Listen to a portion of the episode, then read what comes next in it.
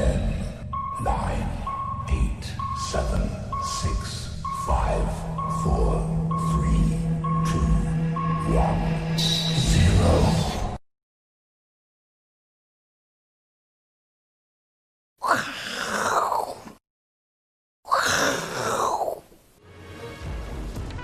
欢迎收看，我是金钱爆，带你了解金钱背后的故事。我是大 K 曾焕文。首先欢迎三位现场的与谈嘉宾，第一位是季宏仁季教授，第二位是万宝周刊的总编辑郑贤哥，第三位我们的好朋友伟捷。好，我们看一下昨天哦，这个美国股市呢，最重要最重要还是在于纳斯达克哦，收盘呢站上了万点哦，再度创下了历史新高，当然带动了今天台北股市哦，台北股市今天。其实周涨三十九点，但是有一个比较特别的观点在于，呃，长假效应之前呢，台北股市哦，明天剩最后一个假日，今天的量能是增加哦，今天量能来到了两千亿之上，所以代表这个行情哦，好像还是非常非常的热。不过呢，今天盘中有一个插曲哦，就是中美贸易呢正在谈判的过程当中，这个纳瓦罗他接受媒体的访问说，哎，这个贸易谈判啊，is over。结果呢，媒体一听到 over，以为完蛋了，因为翻成这个白话文了，中文叫 over，所以呢，导致这个道琼一度的大跌哦。不过后来呢，包括川普以及他本人出来解释之后呢，说 over 代表呢，哎，这个这一次的谈判暂时结束了，所以呢，这个指数哦，马上呢又回来之后，所以代表现在市场呢，其实对任何的消息哦都非常的敏感呢，同时哦也非常的紧绷。那讲到紧绷呢，昨天艺能界最大的消息呢，就是我们从小的偶像，我相信我们现场来宾。一定都有听过这个张清芳的歌哦，因为她是我们的歌坛天后。他跟投资教父宋学仁结婚十五年之后呢，哎，正式的离婚哦。张清芳说她做了一个最好的决定，所以我们今天呢要来回顾一下过去哦最有名的两首歌，一个呢叫做《激情过后》，另外一首呢叫做《我还年轻》。那因为这两首 key 实在太高了，我相信哦，连我们的歌神阿司匹林哦都不敢挑战。有种阿哥来挑战张清芳的歌哦，不要每次都唱那种什么李宗盛啦，那种很 key 很低的歌。好，这两首歌有它的意义哦，会让我们想到现在的行情。美国股市创下历史新高呢，到底是激情过后我空虚不语？哎，代表哎现在应该要空吗？还是现在的行情哦，跟着年纪啊，我还年轻，哎，这个心情还不定，代表这个行情会持续的躁动，就跟天气一样的热。我们来请教一下这个季老师，我先问一下现场来宾好了，现在行情呢，如果二选一，正贤哥要选激情过后，还是我还年轻？呃，还是这短线之内应该真的是激情过后。短线是激情过后，是是是。伟杰呢？应该也是激情过后。大家都觉得激情过后的几率比较高。那季老师，你觉得是激情过后还是我还年轻？我们常常在讲股票为什么会涨啊？嗯、因为它正在涨。对。所以正在涨的 短周期，选举的要秘诀什么？票多了就会赢。哎，对，短周期最主要的因素就是心里面，嗯，资金跟情绪。对，目前的资金跟情绪还在沸腾，还在年轻，所以短线是还在往上想要创高，但是我们说长周期这边是一个高点。是哦，所以你在这边手脚真的要稍微快一点，谨慎一点。有股票你就等形态完成，赶快出；没有股票不要在这边去做追加。哦，空手的不要照进，对对。但是有股票的适当的获利了结，对，或是趋势反转，我们再出来都可以。是。那如果把美国股市跟大陆股市来做一个哦，现在看起来当然美股是历史新高，感觉上比较像激情过后，因为非常激情，一路激情哦。那位阶也比较高。那入股的话呢，上证其实哦，从二零一五年见高点的时候，就一路一路在在这个低档做一个徘徊哦。嗯。所以代表还很年轻，这个是未接的对比，一个是这个年纪的对比哦。这个美国股市呢，从一八八四年到现在，到今年已经一百三十六岁了。哎呦，是。上证呢，这个一九九零年开始，所以今年才三十岁，所以从年纪来看。他确实也比较年轻，所以这个教授要帮我们关注长期你看好的这个入股。当然，美股你有一些看法，跟我们做分析。是，就看我们投资的周期，你是短周期还是长周期？嗯，那短周期我们说可能跟心里面、跟资金、跟情绪有关系，长周期一定要回归基本面。回归基本面哦，所以目前来讲，这边是偏高，都在 FANG 再加 Microsoft 这些股票上面。是，其他你看这种中小型股票，其实还在趴在地上。哦，所以你在选股上有点过度集中。我们曾经讲过，在科技泡沫化两千年那一段时间，其实也有类似的现象，所以我们要稍微谨慎一点。是，但是在上证哦，这个大陆股市目前来看，其实位阶是在相对低点。是的，那。我们说你是左侧交易或右侧交易，左侧交易不知道什么叫左侧交易跟右侧交易，请看上礼拜的礼拜二还是礼拜三那一集哈。是，嗯，左侧交易可能就是我们在相对低点慢慢去承接，因为本来我们没有办法买在最低点，所以巴菲特也是在相对低点开始做承接。是，哦，我们做左侧，右侧交易就是我突破的时候做买进，就形态完成，形态完成突破的时候我做买进，就很明显多头的时候，哎，这个明显多头的时候你去做买进，那就是左侧跟右侧的差别。是，好，我们来看一下哈这个图形啊。坐等起风时啊，那目前来看的话，呃，陆股或是港股，其实在相对的低档区，就等风什么时候起这个风，风来了，丞相起风就对了。对，风来了，这个连珠都会吹上天啊。是。那我们看一下哈，这个 S M P 我们这个指数看过很多次哦。标普五百的日线。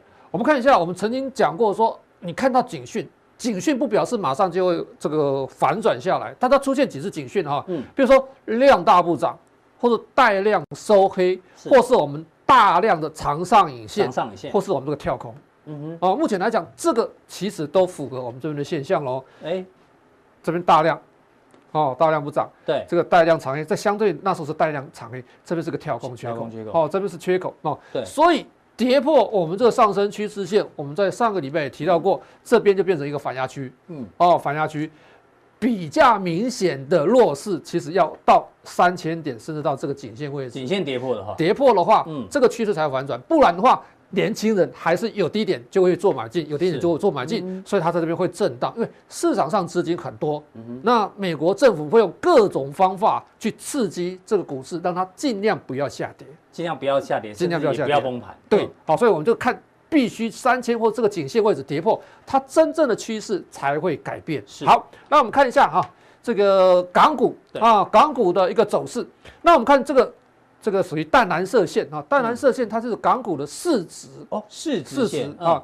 那这是净资产，对。哦，简单来讲，你把它看成所谓的股价净值比好了。嗯，股价净值比几次哈，这个是属于。这个亚洲金融风暴。哇，长线来看，长线来看，一九九八，这个是这个两千零八年啊金融风暴啊，那这是中国大陆啊那个股市呃崩盘啊，就是因为它的配置问题造成股市重挫，它都在股价净值比大概是一倍的时候，哎呦就会出现止跌，就是一个很好的买点，长线的长线的买点，长线买点，长线买点。啊。目前来讲，又回到长线买点附近，嗯，那就是说你的持股心态，你是要哎短线马上获利，或是你在这边要赚比较大的钱，嗯，我们说你赚小钱其实没有什么意思啦，每天冲来冲去啊，一波如果上来让你抓对，大师都是赚大钱，那可能你的幅度就会比较多一点哦。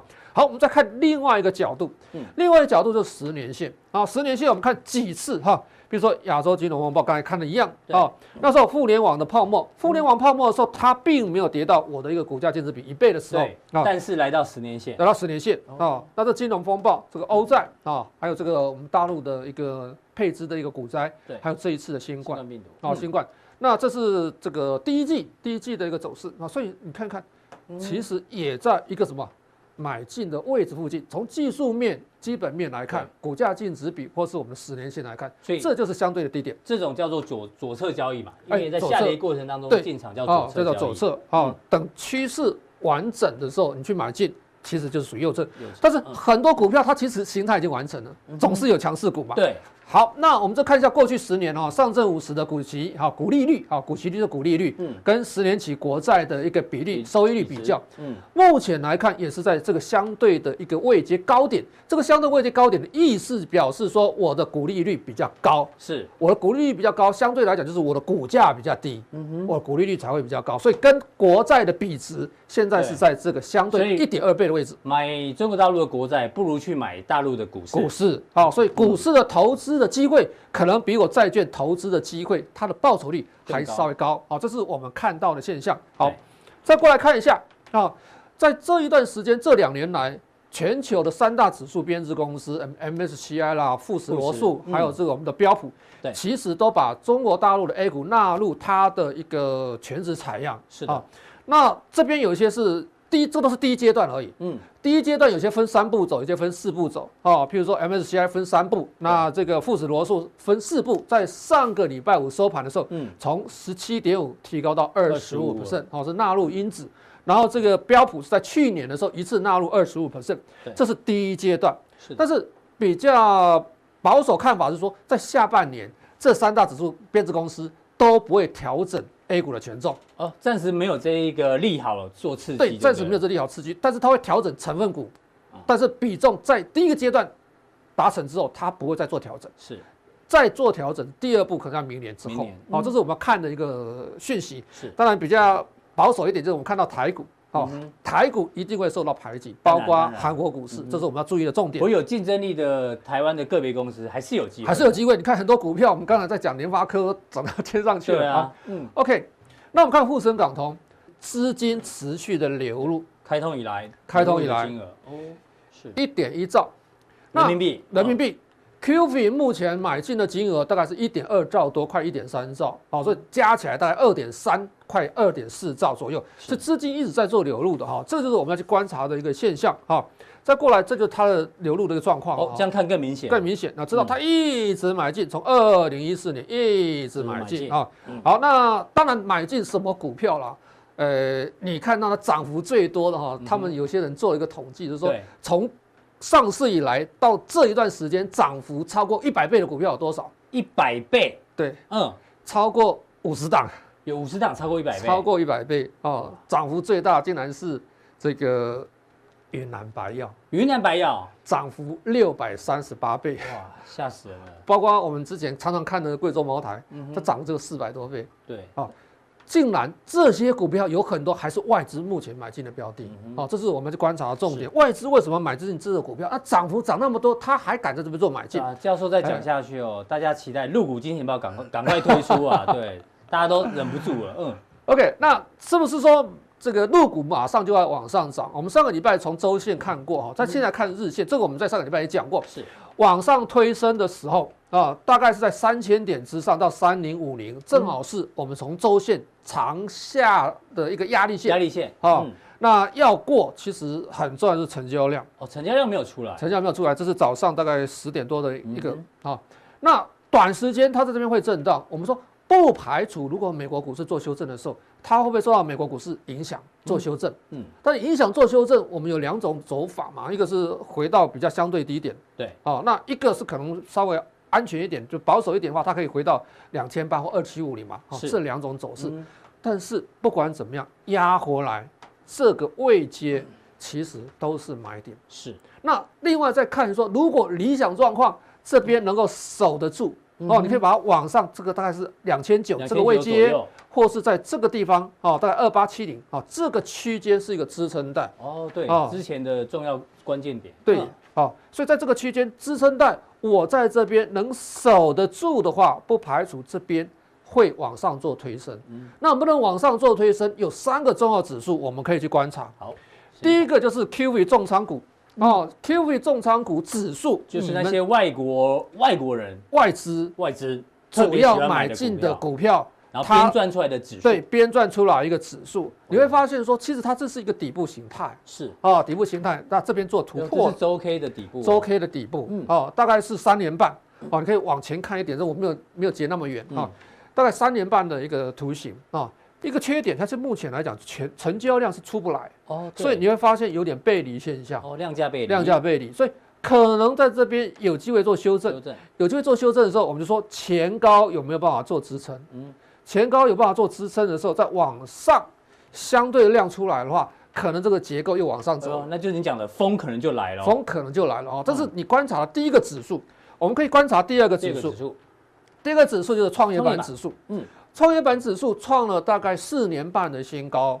啊，这个是个底型，我们看过好几次了。啊，同样往上推升过程当中，成交量也出不来。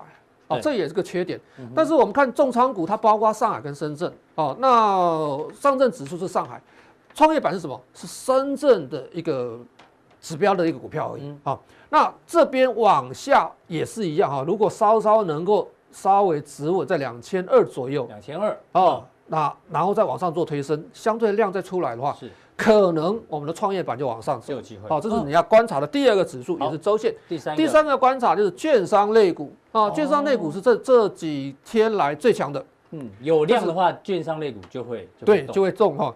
那券商是先行指标，如果大家认为说，哎，这个下半年中国大陆股市有行情，成交量会出来，那最大受益者是券商，是。啊，券商。那这三个月的底型，三个月底型往上推升，昨天收了一个大量上影线，嗯，但这边是要往上挑战这边哈，这个应该是套牢区，套牢的一个卖压出来，还有这边可能短线获利出来，获利了结的。所以在这个地方，我们必须看这个形态，嗯，要守住。对要守住，再往上推升。如果这三个指数都能够符合我们的理想的预期的话，嗯、那这个指数往上的机会其实会越来越大。是，当然你不要太担心，纵使有回档修正，其实也是逢低承接的标的。嗯、那我们等一下可以来看看哪一些是属于可能可以右侧交易的，目前即使可以进场的一些标的相关的个股。好，好非常谢谢这个季教授的一个分析。季教授呢，长期一直帮我们追踪这个。陆港股、哦，他觉得这个机会很大，就等那个风哦。那风一出来的话呢，我们要在风来之前呢，先准备好。那相关个股呢，请锁定我们的加强錠。再来呢，正贤哥今天要帮我们讨论的是苹果昨天的 WWDC 的这叫什么创作者大会，对不对？那里面当然讲了很多软体、硬体，所以我们今天来一个大 K 叔叔问好了，这有点难。什么东西？因为我们讲软体跟硬体嘛，大家不要想歪了哈。什么东西会变硬又变软？先问一下伟杰，什么东西可以吃的会变硬又变软？来一个可以吃的会变硬又变软？一样的问题要问一下教授，正贤哥。哎呦，好像是泡泡糖吧？泡泡糖。哦，泡泡糖是下一个梗啊，被你讲出来了。什么东西进去是硬的，出来是软？泡泡糖一开始是硬的嘛，然后摇一摇就变软。那你要吹泡泡嘛，所以要用力吹。好，那没关系。那前面这个呢？有没有夏天很热，吃什么东西可以预防中暑？啊，什么水果？什么水果？香蕉啊！哎呀，对，果然是总编辑啊，都骗不了你啊。对，香蕉还没熟的时候很硬，等它很熟，熟到烂的时候就变软，所以叫香蕉。其实麦芽糖也是的，跟天气有关。那当然，我们都被正贤哥猜到题目了。这个我们小便今天要扣薪水啊，这个完全没有效果。好，没有关系。正贤哥要认真帮我分析苹果这一次开发大会的软体跟硬体。过去开发者大会啊，几乎都只有软体的发表，因为我们知道硬体发表都是由他们的人，然后拿一个东西出来，然后上一次是比较特别，是莫名其妙都发表了这个呃 MacBook 相关的，所以一般来讲的话都不会在 WWDC 发表。可是这次还蛮特别的，它其实是软硬都有表现，但是硬体不要以为是新的产品。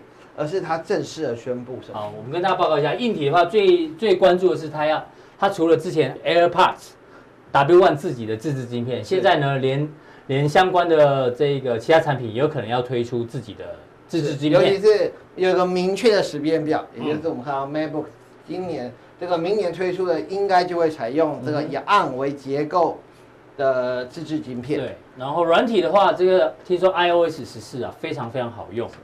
对这个什么新增画中画功能啊？就是呢，其实就很像 YouTube 一样，我那个视视频打开之后呢，我还可以把它放在最上面继续做其他事情。现在以后手机也可以这样，然后这个 Car Key 哦，以后 iPhone 也可以当这个数位车钥匙，哎呦，还蛮方便的。嗯，那我们来看到其他的像呃，都在软体方面的一个变革。那但是软台湾啊，就是很难吃到它的软。嗯，对，台湾呢就只能吃到它的硬，硬的，对。那它的硬的东西呢，会有什么样的一个变革呢？嗯，我们看最明显就是股价了，对，总市值又再创了历史新高，一点五兆美金哦。那整个来讲的话，苹果的这个影响力，我觉得是与日俱增啦。是。那再来的话，台湾呢，我就给大家说，叫吃软不吃硬，嗯，IC 自己来。嗯。那这个结果会怎么样？第一个讲到 IC 自己来，第一个想到一定是一个台积电。是。那讲到台积电。这个股票我我已经说过很多次了，嗯，我自己的想法没有改变了，反正我觉得它迟早要上这里，原因是我我这我只给大家一个简单的来讲，苹果概念股可能是今年所有电子股唯一获利还在提升的公司。唯一我并不是说台积电哦，不只是台积电，所有的瓶盖股对大概都会今年的获利还在提升。原因只有一个，瓶盖股以前是一九比，就上半年跟下半年是一九比，哦，今年。应该是二八比，因为今年会有 S 一，今年的第上半年普遍所有的瓶盖股都赚的比去年都还多。你去把它超级比比就知道，就像玉金光，你去跟它比去年的获利就知道，今年所有的瓶盖股只要还留在苹果供应链的，对，除了红海以外，嗯，大概都比去年来的好。所以简单来说，苹概股没有受到疫情的一个影响。那下半年的五 G 的角度来讲，如果也没有受到影响的话，我觉得台积电的获营收获利就只会上去而已。是好，那台积电上去以后，下面也就是今天涨停板的精彩。这个精彩，我们在这个节目已经说了无数次了。我跟大家讲过，嗯，我跟大家说过非常多次了，就是说，嗯，日月光投控已经没有办法跟着台积电。做一个先进制程的封测，是，所以目前来看，金彩是最有机会的。公司。我想今天涨停板也过了前面所有的压力区，是。我常常讲过了前面的压力区，但很多人会说，哎，要不要先跑一趟？嗯、我不反对，嗯、但是我只告诉你，谁这么好心？把所有套牢的全部让你解套，全部让你解套。他没有更大的企图心，他怎么让你全部解套？是。但你从技术面角度，你说你我想拉回来再攻，我觉得没有问题。是。但是我只告诉你，如果这个消息是真正的，嗯，不差一两块。我只跟大家讲，如果这消息是真正的，没有差一两块。对。好，那再。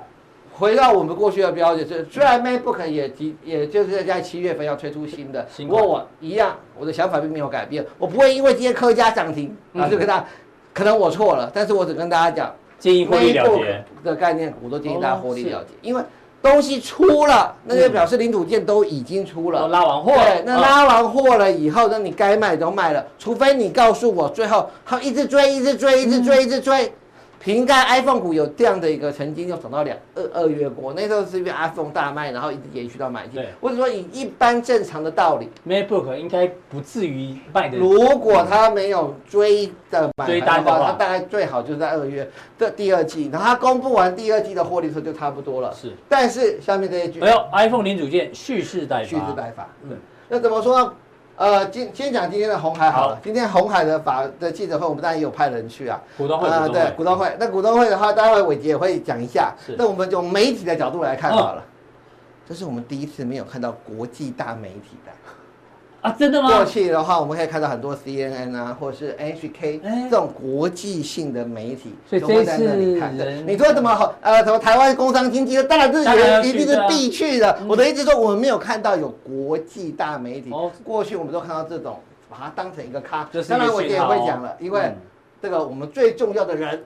他郭董对，他郭董也没出席啊，怎么会这样呢？我对于这样的股票，我认为就只有落后补涨，我还是在那，就是有只有补涨而已，就落后顶多对对，落后补涨是好，好。那我们先来看这个其他的重要的一个郁金光率先的过了。那么呢，我我现在讲的这些公司都是在新供应链会受惠的哦，只有一档不会受惠的，我会再跟大家解释一下。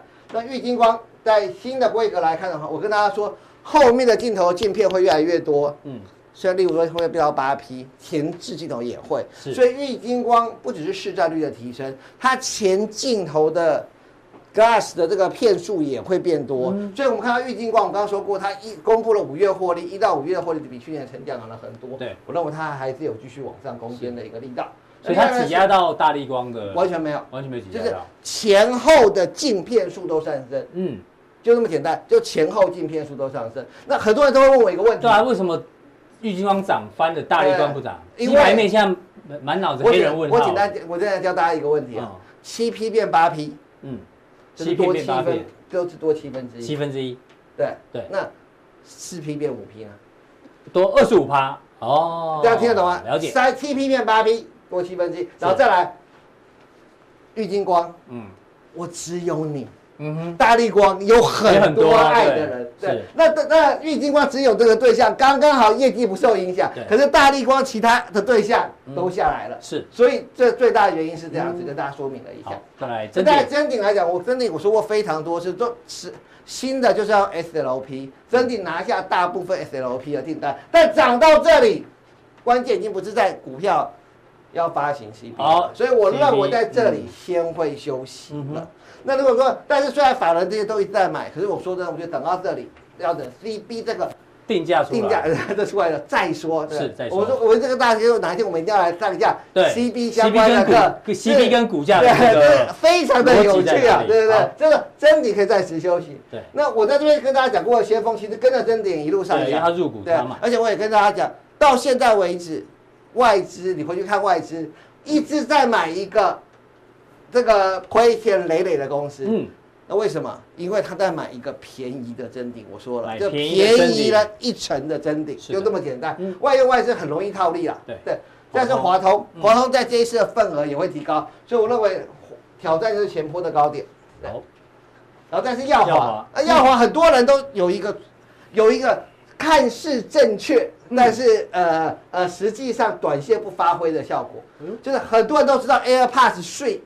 或者 AirPods Pro，嗯，已经没有耀华的供应链了，因为它是都是立讯吗？大家都这样想啊。哦，呃，AirPods Two 也一直都是立讯。嗯，我的意思说，中间的这个 HDI 版哦，AirPods Two 是用 HDI 版，嗯，AirPods Three 已经是用基板的，已经是用呃基板的做法了，所以已经没有耀华，没有耀华，也没有华通哦，嗯，就是这个做法是完全不同的，对，所以耀华才会这样大跌一段，嗯，那最近一直在涨，而且还有投信买，很多人就不懂了。对，为什么？投信不是都买有业绩的？对对对，然后很多人问我，所以我说这个不好意思，花一点点时间跟大家说，因为以后你买不到有线的。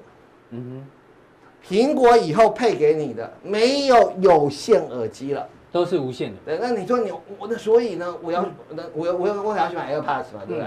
那 AirPods 税好像贵了这么一点点，多少钱？那基本款，那我 Air 我就只好买 AirPods Pro。Two Two，但是我这我已经没有便宜的给你买了，我现在断了你，嗯，便宜的手法，所以你到最后不得已，你会在还有 AirPods Two 的时候，嗯，被迫，所以这叫什么？刚刚很多人在唱歌，我也在唱，这是最后的温柔，最后的温柔，这是苹果给耀华跟华东是陈升的歌，最后的温柔，嗯，尤其是耀华，因为耀华在 AirPods Two 很大的比例。是，这最后的温柔玩完了，嗯。大家就暂时不要再碰这档股票了，就等。但是这一波最后的温柔会有的，只是提醒大家一下，对不对？然后再是台剧，台剧这档股票，我说也会比去年好，所以你们挑挑战前高的一般人的逻辑。现在我要跟大家讲的就是 NPI 的优势还在吗？会引发今天都在天线板上，因为天线板要越快，尤其现在是呃，现在对于网通的速度要很要求。哎，LCP 炒了很多年，但一直炒不过，所以就让 NPI 一直是主轴，所以台军才可以一直赚十块。但是现在待会再加强定，我们会讲，嗯，我们发现投信默默的在布局一家 LCP 股了。哦，已经不是 NPI 了。已经默，那到底投信赌的是对的呢，还是他就是赌？待会再加强定，我会跟大家说，因为 LCP 下来一定就是剥夺 NPI 的市占率，所以这个加强定再再跟大家讲。好。在刚才讲的都是不错的，现在要讲一个受害的啊。可成为什么叫受害股？嗯，因为用金属机背盖会完全影响到天线。天线的收讯。那等到 WiFi 六，等于要长四个天线。嗯，那你根本金属机壳已经没有希望了。所以现在只有两个 solution。你是贵的人，你就跟伯恩兰斯拿玻璃。对，我很贵嘛，我手机很贵，我我一定要高级。那要不然呢？你就去跟日本人拿陶瓷板哦，我太有钱了，我要去拿。那便宜的人呢？就是把塑胶嗯做成金属的质感，做成镀膜，所以台湾有叫 NRI 转印的公司。对，前阵子涨生田那些涨得还不错。因为现在都在试什么便宜的方法，因为贵的方法很简单，就是去找伯恩兰斯做玻璃。对，然后是跟日本人拿陶瓷的。但是。也有一万块的手机啊，大概也有八千块的手机，但是大家一旦用五 G 以后，它绝对不可能再用金属了，因为大家又有 WiFi 六，他们彼此都会影响，所以等于是金属背盖这一个 solution 已经受到强烈的质疑了。而且已经纷纷在认证便宜跟贵的方案了，所以未来。可成跟红准都会活着，嗯、但是它就只能做这个金属边框的固定，它就不能做后面整个背盖，只能吃那这样来回血血不能吃到大、哦、对，对，对，来回就会差很多。嗯、所以我认为它是五 G 真实受害者。害者。OK，对，当然不是只有它，只是因为它还在不便宜的位置。嗯、你说红准像对，五六十块，已经很久、呃、很久没有人讨论它了。再下去，呃，可能比较有限。那是这个因为还在两百多块，对，呃，如果趋势向下，它还有可能下修的空间比较大。嗯、所以在这边要提醒大家，不见得每个都是好，五 G 的不见得有些受害的东西，还是要提醒大家一下。好，非常谢谢郑贤给我把这一个大家已知的相关的瓶盖股做一个完整分析，有好的啊，也有不好的。那待会嘉良弟呢，他要跟大家讲。有一些呢是忽略的瓶盖股，有一些哎法人一开始偷偷注意到，锁定我们的加强力。再请教到我们的好朋友伟杰，伟杰很认真哦，伟杰呢他很喜欢研究这个经济数据哦，所以我们今天呢特别哦，把他的这个逻辑哦跟最新一期的英国经济学人呢，哎发觉事有蹊跷，哎好像蛮吻合的哦。这一期的封面呢叫做新的世界混乱，代表当然我们知道混乱的原因很多哦，就不赘述。那这次最主要重点，关键在于美国。他说，因为现在如果美国从全球机构开始退出的话呢，必须要有其他国家站出来。那包括川普上任之后呢，他还不是说要退出 WTO 啊，退出什么全球气候贸易协，疯狂退群，对气候协议，对退群组，甚至连这个核武进货条约的这一个，他也要也要退出啊。所以呢，等于说经济学的意思哦，世界的乱源混乱呢，就来自于川普。所以呢，我们还是要回过来看一下，你长期帮我们关注这个美国经济数据，嗯，现在一样吗？还是很很很混乱吗？跟现在的股价位阶比起来，那其实就目前看起来，整个美国股市的涨势仍然是持续。就像我们前面这个季教授跟我们跟我们讨论过，嗯、短线它仍然是在疯狂飙升的过程里面。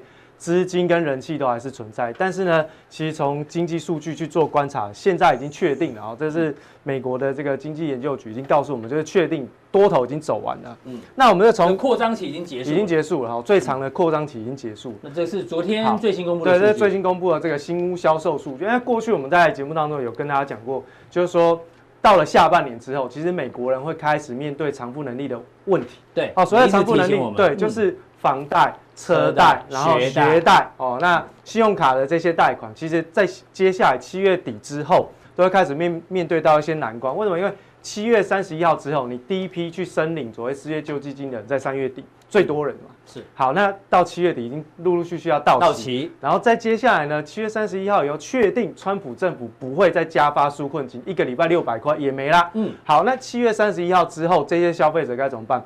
当然，你有工作，现在重启经济活，你有工作你就回去工作，你就还是可以勉强支付。但是，根据现在目前的研究调查显示，光光是中小企业，它未来就会有一千八百三十万人是失业。嗯哼，好，那这个失业率基本上占整个美国的比重就是将近超过五趴以上。嗯哼，五趴人失业，对，这非常非常的多哈。所以，其实从整个未来下半年的状况来说，美国经济只会越。只会更糟，不会和缓。那从新屋销售的数据来看呢，它的整个月增率的部分是负的九点七，也就是说它现在看起来还是持续破底当中。是。那从年增的角度来看，这是衰退了将近快二十七个百分点，嗯、是创下了金融海啸以来的相对哦比较接近最低的一个点哦。好、嗯哦，那金融海啸是由什么房地产开始的嘛？那现在新屋销售也开始进入寒冬期。那时候的正央就是房地产，没错哈，对不对？过度的扩张，然后过度的这个相关的一些次贷的产品，对啊，然后造成那个佛罗里达的那个嘛，对，现在大家都又要开始上空女郎一个人都买五栋房子，又要开始付不出钱来了哈。是，好，那所以我们就要看一下，就是说现在美国的民众有三成左右是没有办法付。房贷，或者是租金哦，或者是租金，好，所以他们有大概分开。那其实最惨的，你看它四月份其实还蛮惨的，加起来是二十四趴，对，它还在二十四趴。可是五月份重启经济活动之后，竟然也有高达超过三成的人是没有办法付房贷，或者是他只能缴 partial，他只能付部分的，他可能呃，我可能年呃月中的时候我缴一部分啊，月底我收到钱我再缴一部分，它是这样子。它比重的话就是。粉红色的就是缴部分，对啊，二十二趴的部分完全完全没对，对，完全都不能缴的。那可是到了六月份，你说哎，重启经济活动已经超过一个月喽，好像也没有好转，好像也没有，跟五月份是不是一样？差不多，一样是三成。那同样的，缴部分的还变多了，对，还变多了。对啊，可是也还好，至少他有脚，他有想要 维持自己有地方可以住，怕房子被拍卖。但是呢，其实在缴不出来的部分，大概跟五月份差不多，所以我们大概可以推知七月份也是类似的情况。是。好，那所以呢，我们就把它切开来看整个结构的部分。我们刚刚有提到，就是租房跟买房子的人哦，大概的状况是怎么样？Renter 就是这个租的人，好，那 Homeowner 就是买房子的人，租房。那所以其实差不多，他大概有百分之二十的是完全缴不出来，就租金，好，租金缴不出来，缴部分只有十二趴。那同样的，大概也是有将近三分之二的买房子的人付不出房贷。是。那我们把所有的收入结构给它切开，薪资收入，好，薪资收入这个大概就是所谓的哦，美国的这个。中产阶级到这个中下阶级的，嗯，好，那我们大家可以就用五万美金，好，五万美金的年收入来去做一个，哦，来去做一个切割。位数，五万以下，这个就是属于低收入户；五万五万以上到十万之间，这个是中产阶级。但是你可以看到，基本上在每一个阶层当中，大概都是三分之二的比例是完全没有办法负责他们的租金跟房贷。好，那有一些部分大概都当然就是说维持我现在有地方住，跟你拖欠一下，我跟房东呃交涉一下，我现在就先先这样嘛，我就付给你。其实就吻合你。之前一直跟我们讲的，就是美国的那个失业人口虽然有慢慢的减少，对，但是有些是永久性失业，对，永久就永久性，他就是找不到，现在就算要解封，他也是找不到工作，没有错，所以他没办法去缴这些钱，对，完全没办法哦。那房贷的这个市场基本上是影响美国银行体系一个比较重要的一个市场，对，那。当然呢，我们还可以再继续观察下去。也就是说，现在的人他们在他们会问哦，这些人，未来的六个月你会不会担心哦，就是被驱逐、驱赶出去，而且收到那个呃，对，在美国如果没没有缴房租的话，对，是可以叫警察把你赶出去的。好，其实大部分你看到颜色越深的部分就是越担心，越浅的部分就是不担心。但其实虽然是这样，你看到有三成的人是会担心自己未来。六个月是没有地方可以住，是，也就是说现在的整个房屋的市场是越来越差。那当然从整个呃基本面的数据来说呢，在未来我们认为失业的状况会越来越差，原因就在于说刚刚我们提到今年光光是关闭掉的门市的这个加速，对，就高达两万到两万五千个。那但是呢，这个是疫情之后，疫情之前也有也要关一万五，就是还没有发生之前，他们已经预估今年。至少就要关掉一万五千个门。市，是，所以其实失业率的状况会越来越严重，它会造成整个美国人，啊、呃，现在大家看到说啊，好像美国的储蓄率很高，但是大家记得，储蓄率很高是因为这一些东西在缴款，嗯哼，他们还在正常缴款，所以因为房贷还是一个储蓄的概念，是，然后他会给你的账户，所以你钱把它缴进去，它算储蓄的行为，嗯哼，所以你看到储蓄高达百分之三十三，它是一个。它是一个数值，但是它拆开之后，不见得真的是你想象的那么高。对，所以扣除掉这个地方，大家都要去维持他的生活品质之后，你认为美国的消费者他还有多少能力可以去负担所谓的消费型电子产品？是，而且美国的消费型电子产品，它是被归类在于娱乐项目。